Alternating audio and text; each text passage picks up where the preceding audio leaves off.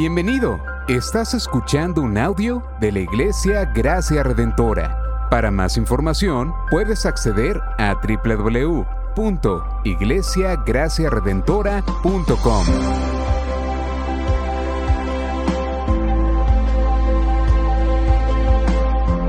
En la exposición de la palabra, el pastor Xavier Torrado.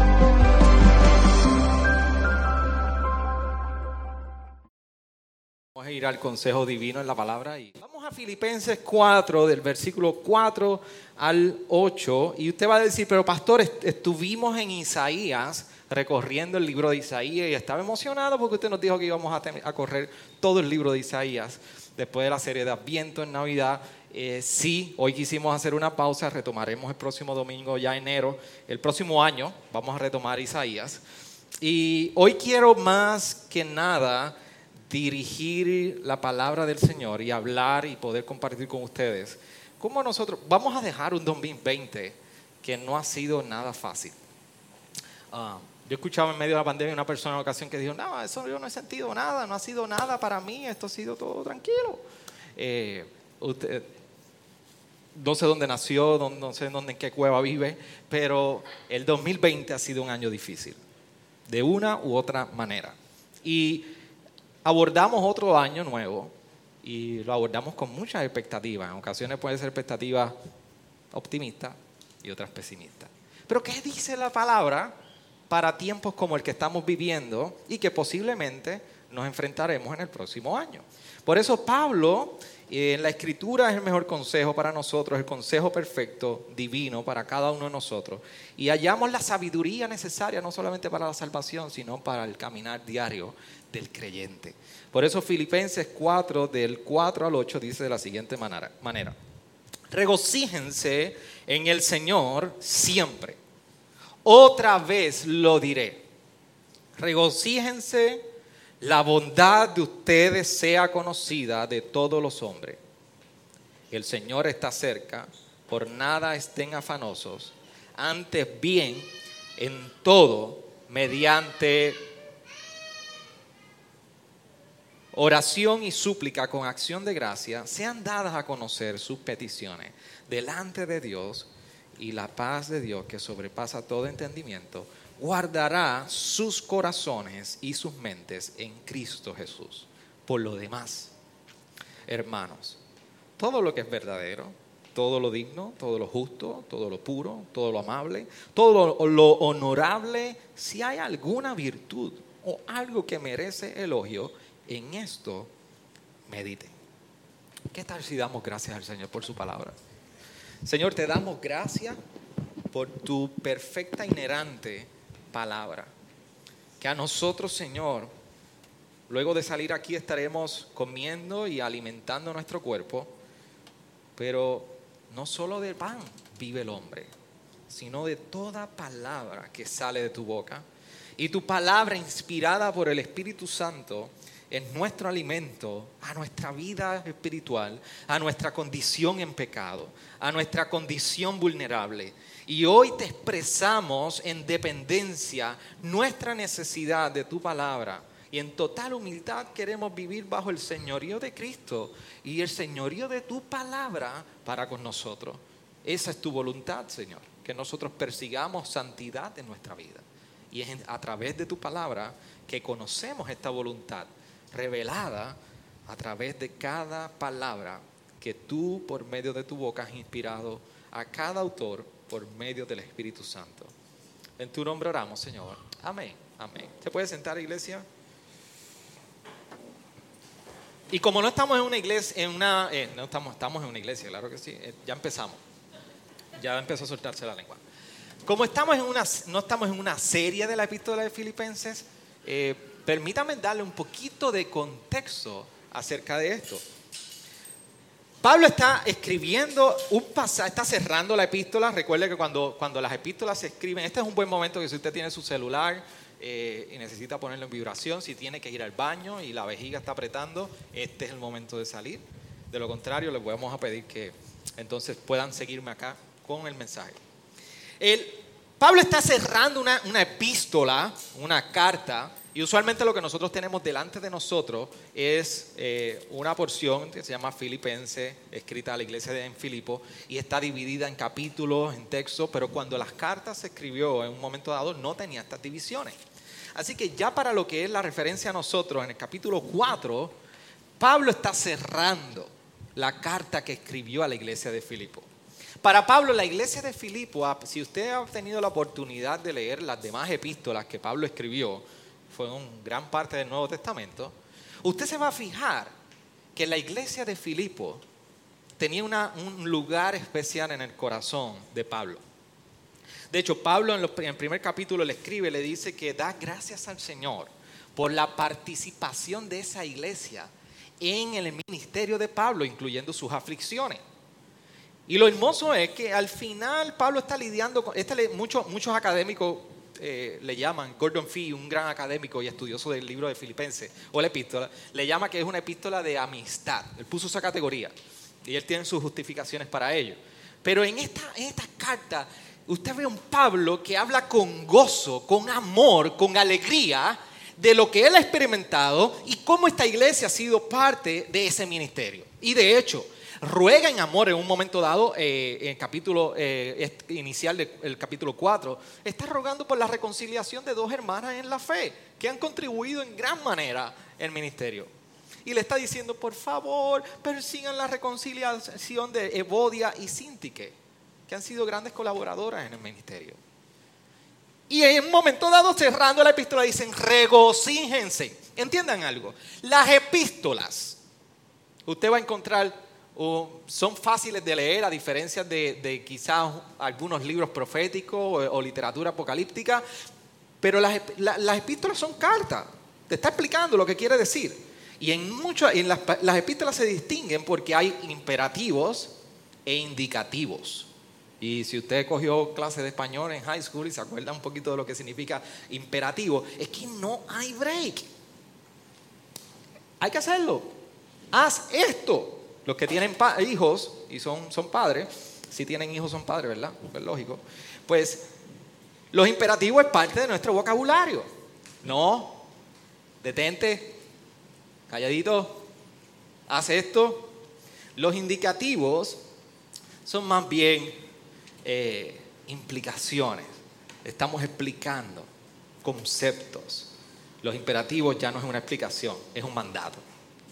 Las las epístolas, Pablo cuando escribe tiene indicativos imperativos. Lo, curioso de Pablo es que el versículo 4 está comenzando con un imperativo. Regocíjense. No es algo opcional. Pero lo más interesante de la epístola de Filipenses es dónde la escribe Pablo. Pablo pareciera que la está escribiendo allí en alguna playa aquí de Vega Baja o en Marbella, junto a una buena palma con una buena piña colada y está diciendo, regocíjense, qué gozo esto. Goces en el Señor, porque tengo esta, esta vida tan buena. Pablo está preso. Pablo está en Roma, siendo preso. Y él está exhortando en sus cadenas y en un momento dado de, de encarcelamiento que se regocije la iglesia. Para Pablo debería de ser un motivo de mucha ansiedad, de mucha preocupación, de mucho desánimo, pero lo que estamos escuchando cuando leemos esta porción es que el mandato de Pablo a la iglesia de Filipos es regocijen en el Señor. Y después le dice, no estén no por nada estén afanosos. Hermano, y usted y yo estamos en cuarentena por un COVID, que yo, yo tengo mi pronóstico, va a terminar en el 2030. Eh, no es una profecía ni nada, es una broma esto parece que se va a extender. Y podríamos nosotros repetir lo mismo. Por nada esté afanoso. Yo, me acuerdo cuando se acabaron las mascarillas al inicio. ¿Usted se acuerda? Que no aparecía mascarilla. Y estaba la gente inventando con, con las medias, con todo lo que encontraba en la casa para hacer mascarilla. Este año definitivamente ha sido un año que de alguna u otra manera ha traído preocupación, ansiedades, desánimo e incertidumbre acerca del futuro.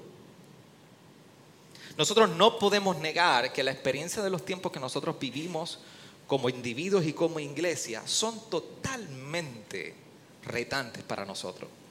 Así que el creyente en tiempos como hoy, o cada persona, cada individuo que vive en la realidad de lo que estamos experimentando, vive entre la preocupación y la ansiedad.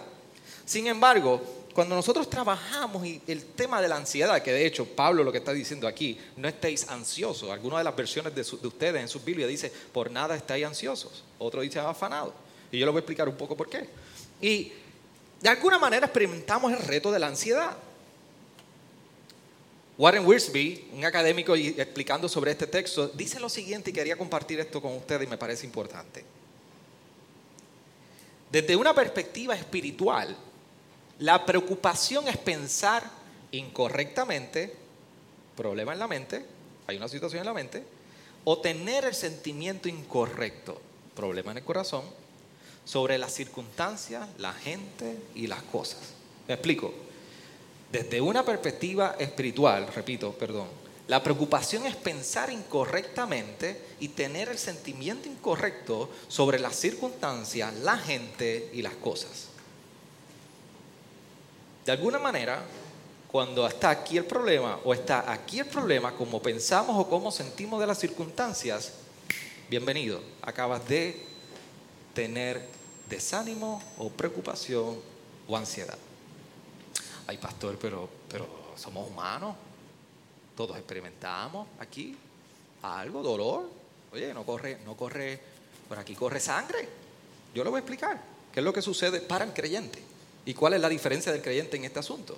Porque lo usual para usted y para mí es que abordamos las situaciones difíciles y momentos tensos de la vida de una manera en particular. Y hay dos grandes extremos que nosotros podemos identificar con optimismo o pesimismo. Y son dos conceptos psicológicos totalmente para tratar de describir cómo abordamos las circunstancias. Lo que sucede es que hay dos grandes problemas con ellos. Cada uno tiene su problema.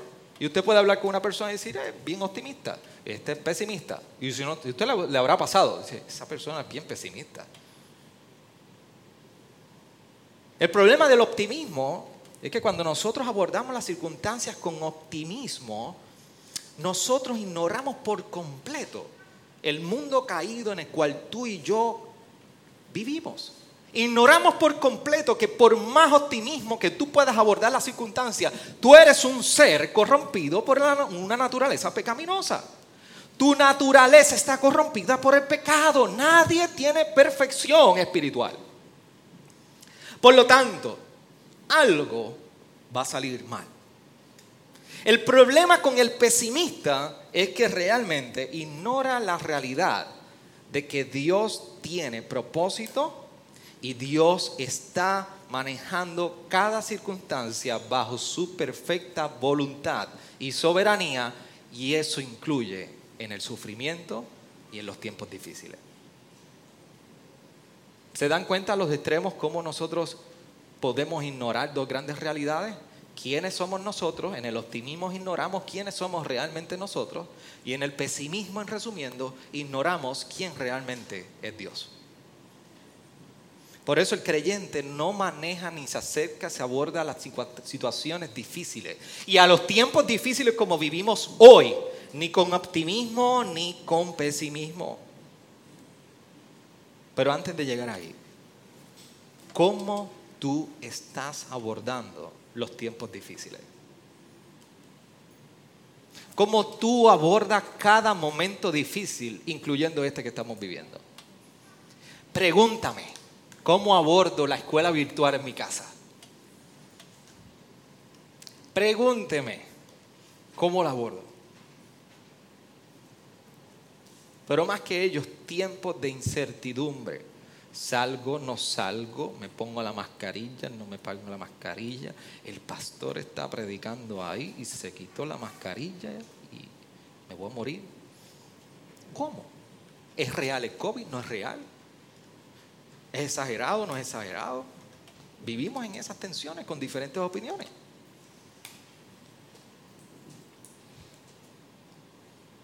¿Cómo nos acercamos entonces a estos tiempos? Nos acercamos con la realidad que el Evangelio provee a cada uno de nosotros. Porque en el Evangelio nosotros encontramos lo que es la esperanza. Y la esperanza que nosotros encontramos en el Evangelio no es la esperanza con la cual nosotros usualmente estamos familiarizados y expresamos en momentos difíciles. Para eso yo quiero que nosotros entendamos qué es lo que está diciendo Pablo en este momento. Por eso vamos del versículo 4 en adelante. Versículos 4 y 5. De hecho, en resumida, nosotros vamos a estar trabajando tres asuntos que Pablo quiere que tú y yo atendamos en momentos de ansiedad. Una, ¿cuál es, ¿cómo está tu corazón?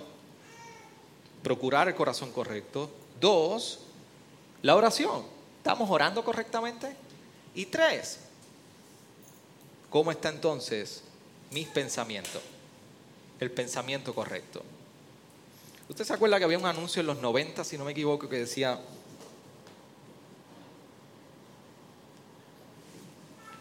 se me acaba de olvidar, pensamiento defectuoso, lenguaje defectuoso, lenguaje defectuoso, pensamiento qué? Defectuoso. No sean jíbaros que todos ustedes son de igual más viejos que yo, no me hagan sentir viejo a mí. Pensamiento, lenguaje defectuoso, pensamiento defectuoso. Pablo está hablando algo similar. Si no está en orden nuestro corazón, nuestra mente y nuestro acercamiento a Dios, todo lo demás va a ser defectuoso. Por eso lo primero que aborda es el corazón. Gordon Fee dice sobre estos versículos 4 y 5, el gozo que no desaparece debería ser la característica distintiva del creyente en Cristo Jesús. Porque Pablo está diciendo, regocíjense en el Señor. Siempre, otra vez lo diré, regocíjense. La bondad de ustedes sea conocida de todos los hombres. El Señor está cerca. Y yo creo lo que dice Gordon Fee, el gozo que no desaparece debe ser la característica distintiva del creyente en Cristo Jesús. Por eso el regocijo en la vida cristiana no es una opción. El regocijo es un imperativo. Pero lo interesante es que no es una opción y el gozo en el Señor puede ser constante y debe ser constante porque es dependiente de Él, no es dependiente de nosotros ni de las circunstancias. Por eso si usted se fija, Pablo pone un punto, que la bondad del Señor sea conocida delante de los hombres.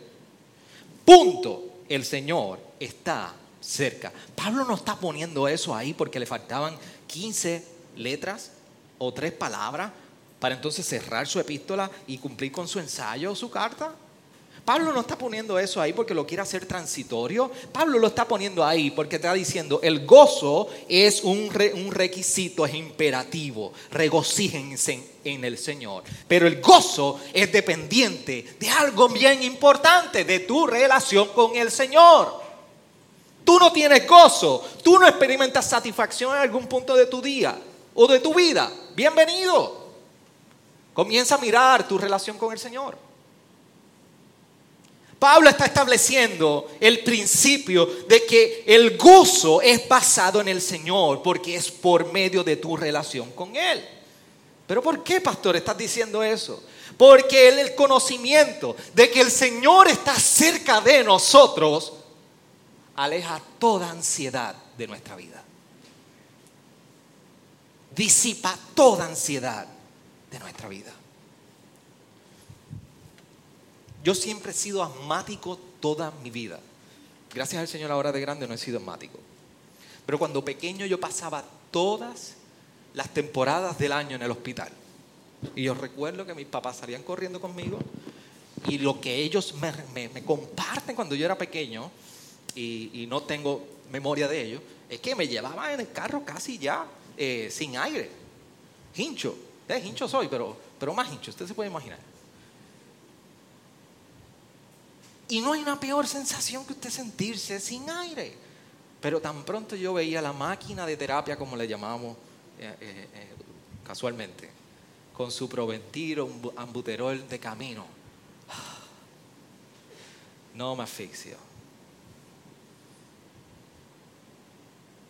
La ansiedad, saber que el Señor está cerca, debe traer una paz que disipa toda ansiedad sobre nuestra vida. Por eso, el regocijo en nuestra vida en tiempos de COVID incluso, y aún con la incertidumbre y los retos que podamos tener económicos, de salud, familiares, oh, porque sí, el COVID tiene conflictos familiares, reveló los conflictos familiares. Y nuestras luchas, saber que el Señor está cerca, es un motivo para disipar toda ansiedad de nuestra vida. Toda ansiedad. ¿Por qué? La relación con el Señor, con nuestro Señor Jesucristo, es basada en una esperanza. Y no es la esperanza que usted y yo estamos acostumbrados a hablar. Por eso cuando nosotros vemos el patrón de Pablo, incluso en el Nuevo Testamento, en un momento dado, hablando sobre la venida del Señor, Pablo está hablando de esta esperanza.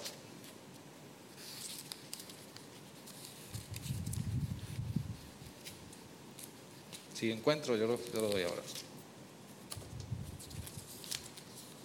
Aquí está. Por eso en segunda de Tesalonicenses, primera de Tesalonicenses 4:13, Pablo está hablando lo siguiente.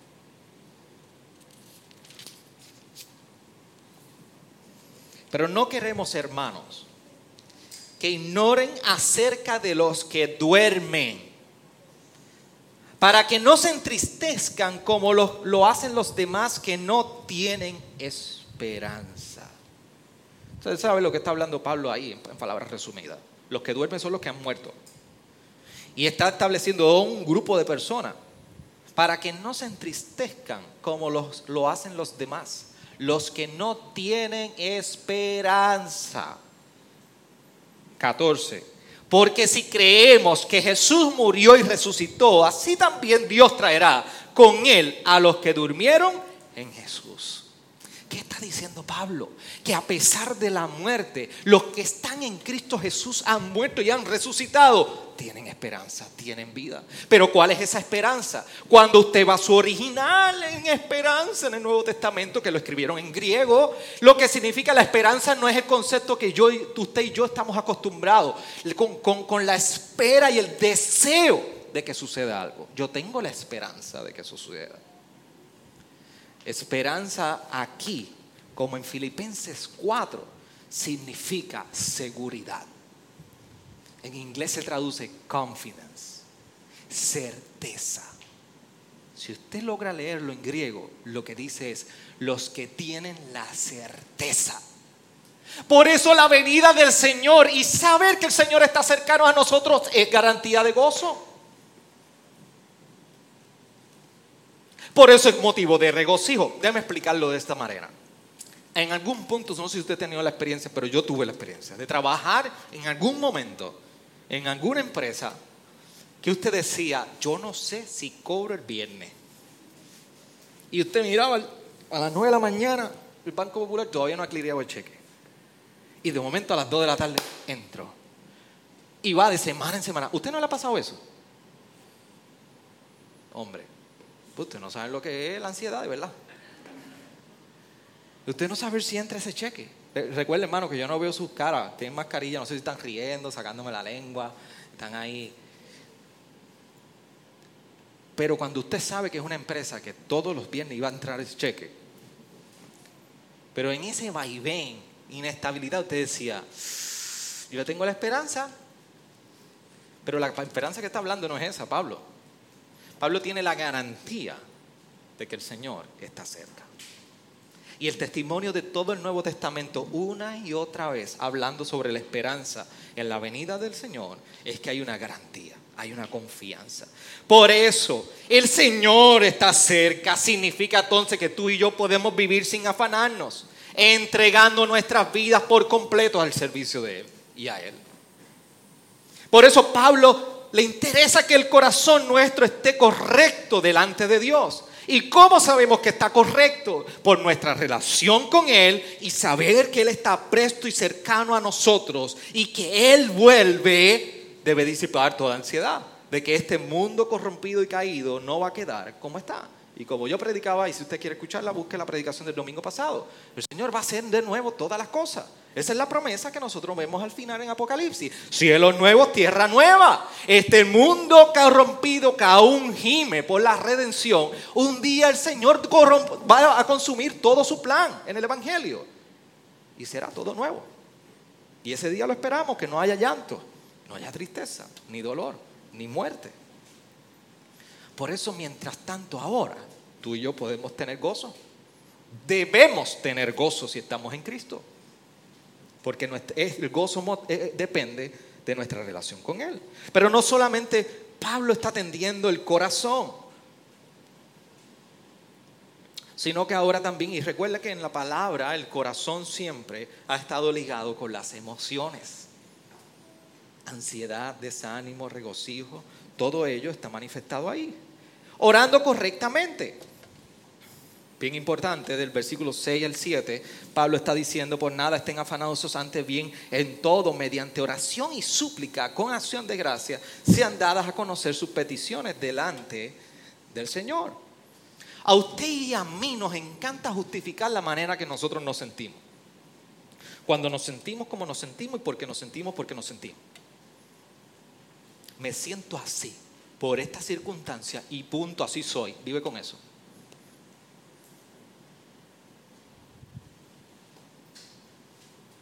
Hoy me siento así, no me hagan caso, ignórenme, pero ustedes manifestado a la libre. Así soy. Nos encanta justificarnos por las razones que nos sentimos como nos sentimos. Y somos tremendos abogados desarrollando todo un caso para convencer. Permíteme sentirme como me siento. Y yo no estoy negando que hay momentos de dolor. Yo no estoy negando que hay momentos de sufrimiento que es importante llorar, caminarlos. Que a veces sentarnos al lado de una persona es mucho más útil que decir mil palabras. Pero yo estoy hablando de la parte pecaminosa cuando abordamos con las emociones incorrectas las circunstancias de sufrimiento y que provocan ansiedad en nosotros. Por eso Pablo hace el énfasis en orar.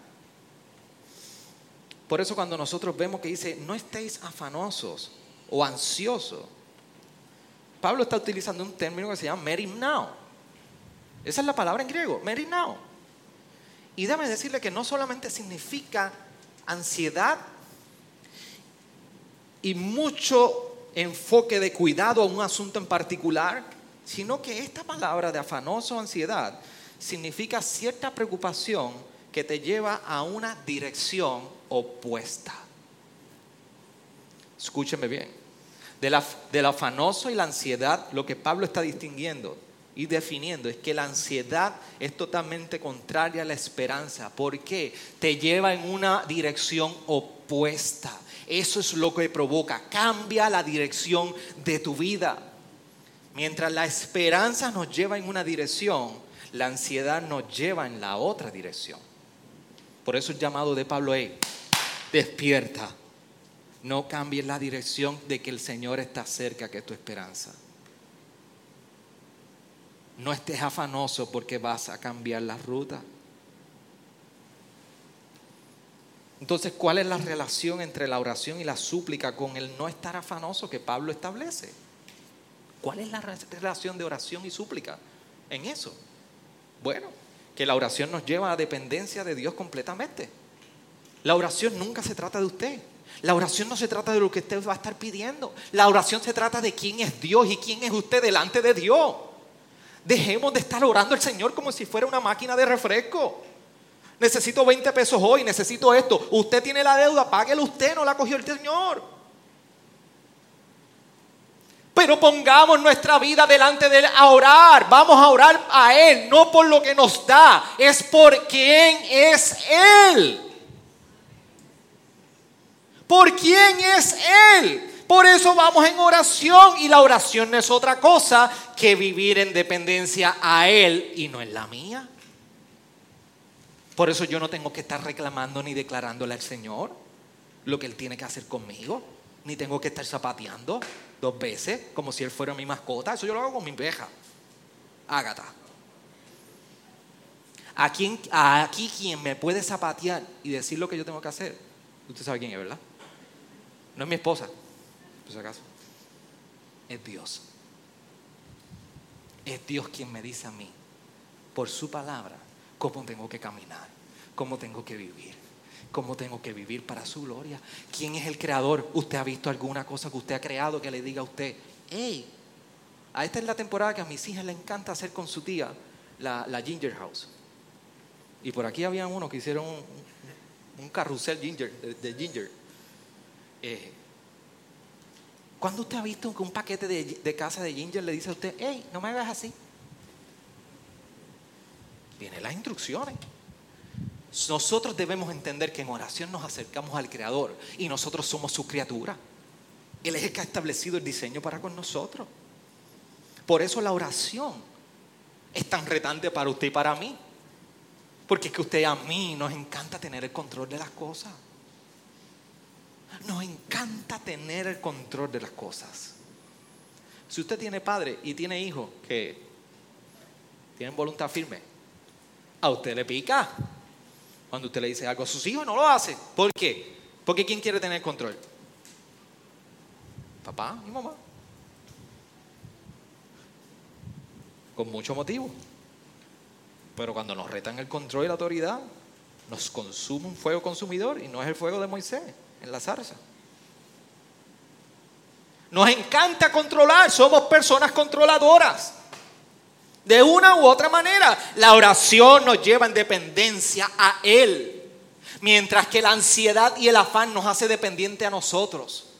Por eso nos encanta coquetear con la ansiedad, porque es el sentir que no tenemos el control. Y el día que tú y yo necesitamos soltar la ansiedad, es el día que tenemos que decir, no puedo tener yo el control, lo tiene que tener el Señor.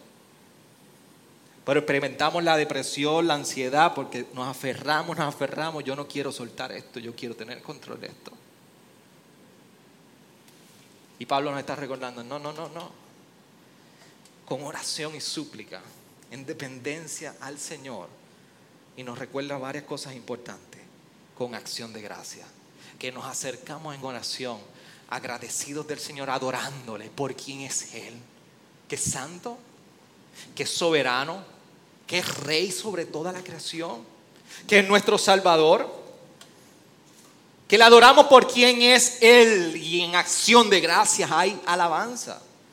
Que Él es el proveedor en toda circunstancia e incluso que nuestra adoración y acción de gracia va plasmado y embalsamado de esa expresión de que Señor, tú sigues siendo soberano hoy y mañana. En el 2020 el Señor ha seguido siendo soberano y seguirá siendo soberano sobre toda su creación. Dios nunca ha perdido un segundo de su control. Dios nunca ha perdido su trono ni por un segundo. El Señor sigue en el trono y sigue reinando y lo seguirá haciendo por toda la eternidad. Entiéndalo. Abordamos el 2021 con esa esperanza, con esa certeza. Por eso dice que la paz de Dios entonces guardará vuestros corazones y vuestros pensamientos. Romanos 5 nos recuerda que hemos, hemos tenido por medio de Jesucristo la paz. Ha aplacado la ira de Dios que estaba sobre el pecado y Jesucristo vino, murió por nosotros, absorbió toda esa ira santa y justa para que tú y yo tengamos vida, poniendo nuestra fe en Él.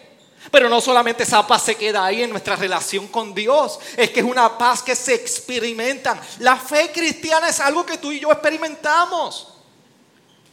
La cabeza es bien importante, el intelecto es bien importante, que mira muchos años que se negó. Por lo menos yo vengo de una tradición que siempre se negó, que la letra mata. Lea el texto.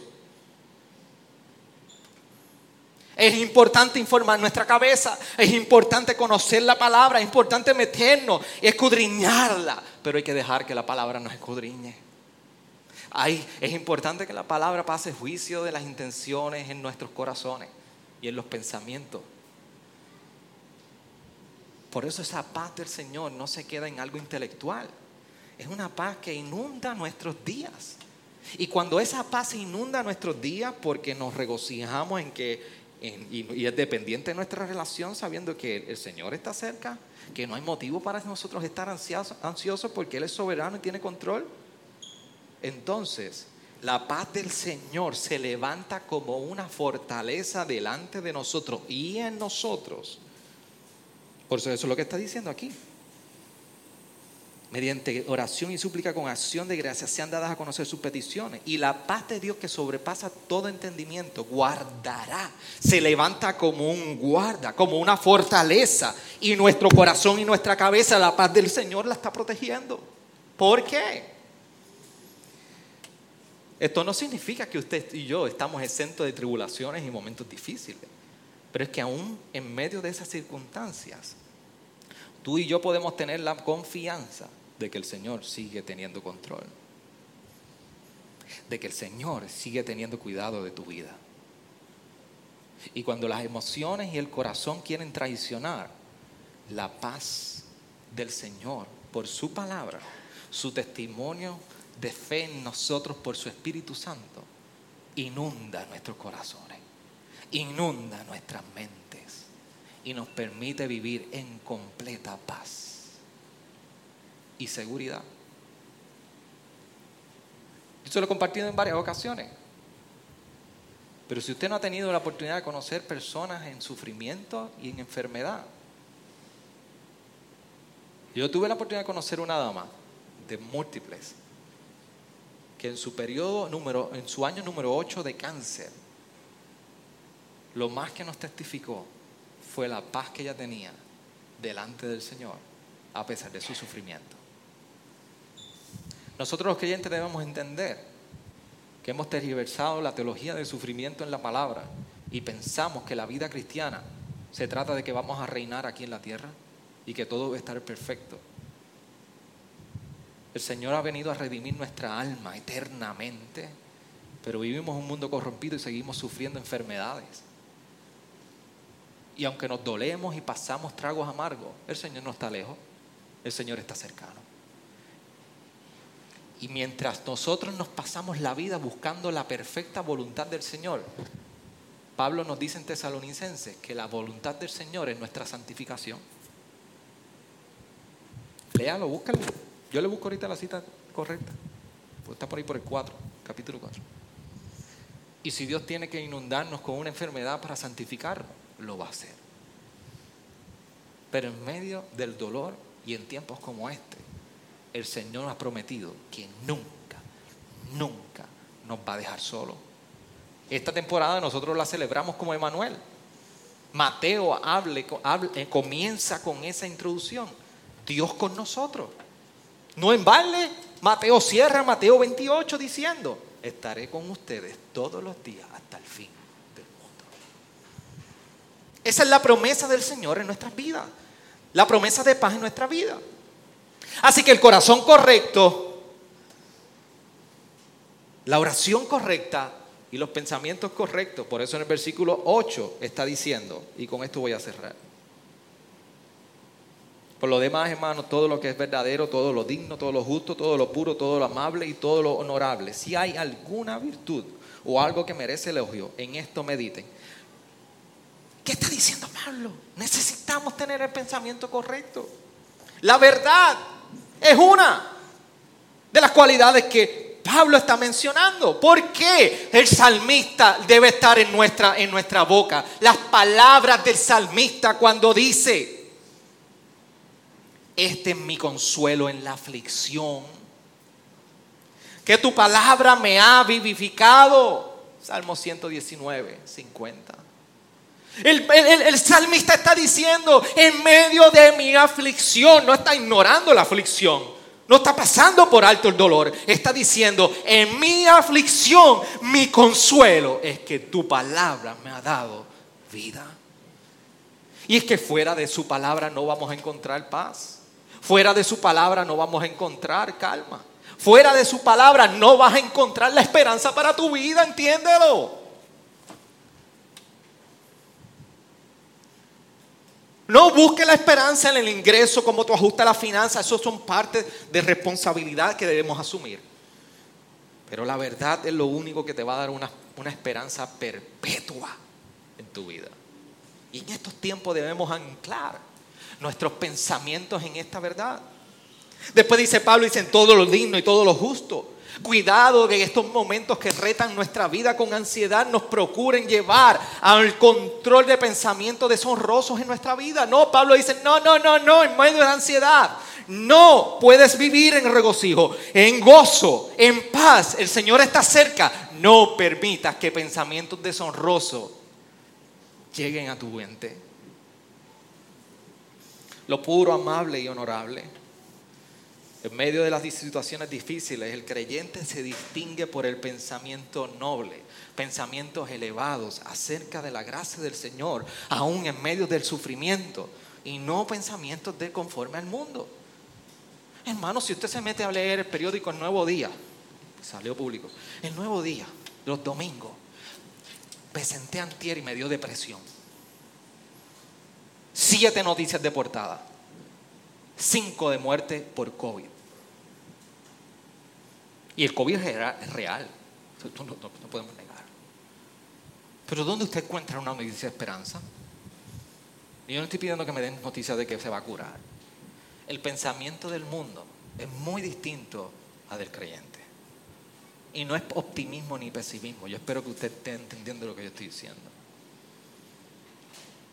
Solamente en su palabra encontramos esperanza.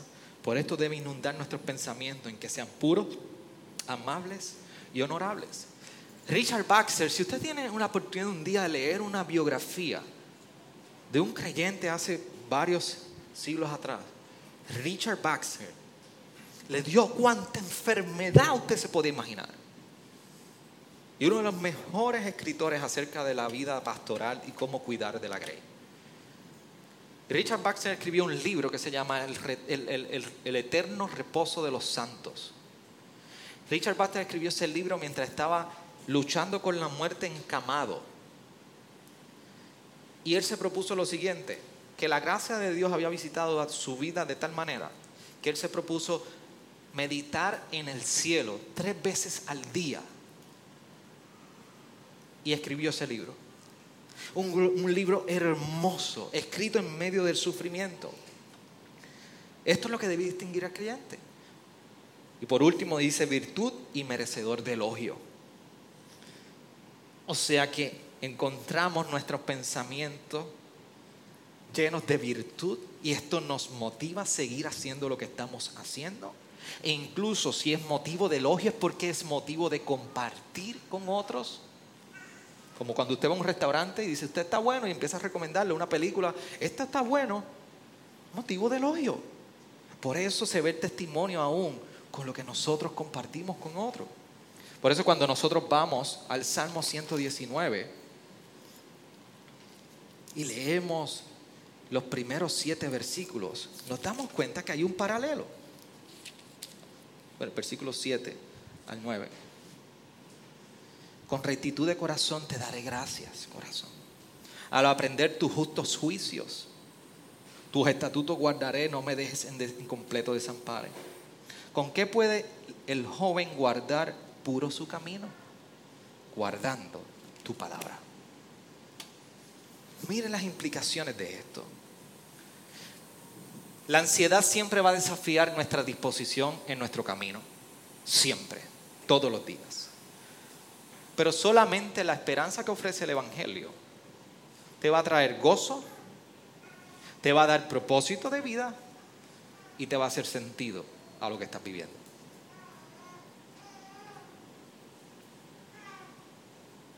¿A dónde te ha llevado la ansiedad este año? ¿A dónde te está conduciendo la ansiedad en tu vida? Porque dame decirte, para resumir, que todo depende de tu relación con Cristo. La pregunta sería, ¿dónde está tu relación con Cristo? ¿Dónde está tu dependencia a Cristo? Nuestra unión con Él significa que Cristo está en nosotros y nosotros en Cristo. ¿Cómo esto está definiendo tus días? Esa era la clave para la iglesia de Filipo. Esa era la clave, su relación en Cristo. Por eso Pablo nos recuerda que para los que estamos en Cristo hay grandes implicaciones sobre esto. Cuando dice en 2 de Corintios 10:5, destruyendo especulaciones y todo racionamiento altivo que se levanta contra el conocimiento de Dios y poniendo todo pensamiento en cautiverio a la obediencia de Cristo. Hoy es un buen día para nosotros ir con nuestras mentes, nuestros corazones y nuestros hábitos diarios de cómo hablamos con el Señor y lo que pensamos con Él y decirle, Señor, yo necesito llevar cautivo mi mente a la obediencia tuya. Porque en ti tengo esa esperanza. A pesar de mi humanidad y luchando con la ansiedad, Señor, qué, qué hermoso tesoro yo he encontrado en ti. De lo que me estoy perdiendo. Entonces, la pregunta que yo te hago, ¿podrás tú expresar de camino al próximo año 2021 las siguientes palabras que te quiero compartir de una oración puritana? Cuando dice, encomiendo todas mis joyas a la sombra segura que hay en ti. Mi nombre renovado en Cristo, mi cuerpo, mi alma, mis talentos, mi carácter, mi éxito, mi esposa, mis hijos, mis amigos, mi trabajo, mi presente, mi futuro, mi final. Tómalos. Son tuyos y yo soy tuyo ahora y siempre. Puedes inclinar tu rostro ahí. Minuto. Que salgamos de este lugar expresando esa oración, encomiendo todos todas mis joyas a la sombra segura que hay en ti. Mi nombre renovado en Cristo, mi cuerpo, alma, talentos, carácter, mi éxito, esposa o esposo, hijos, hijas, amigos, trabajo, mi presente, mi futuro, mi final. Tómalos, son tuyos y yo soy tuyo ahora y siempre. Acompáñeme a orar. Señor Jesús, vengo ante ti en este momento, dándote gracias por tu palabra.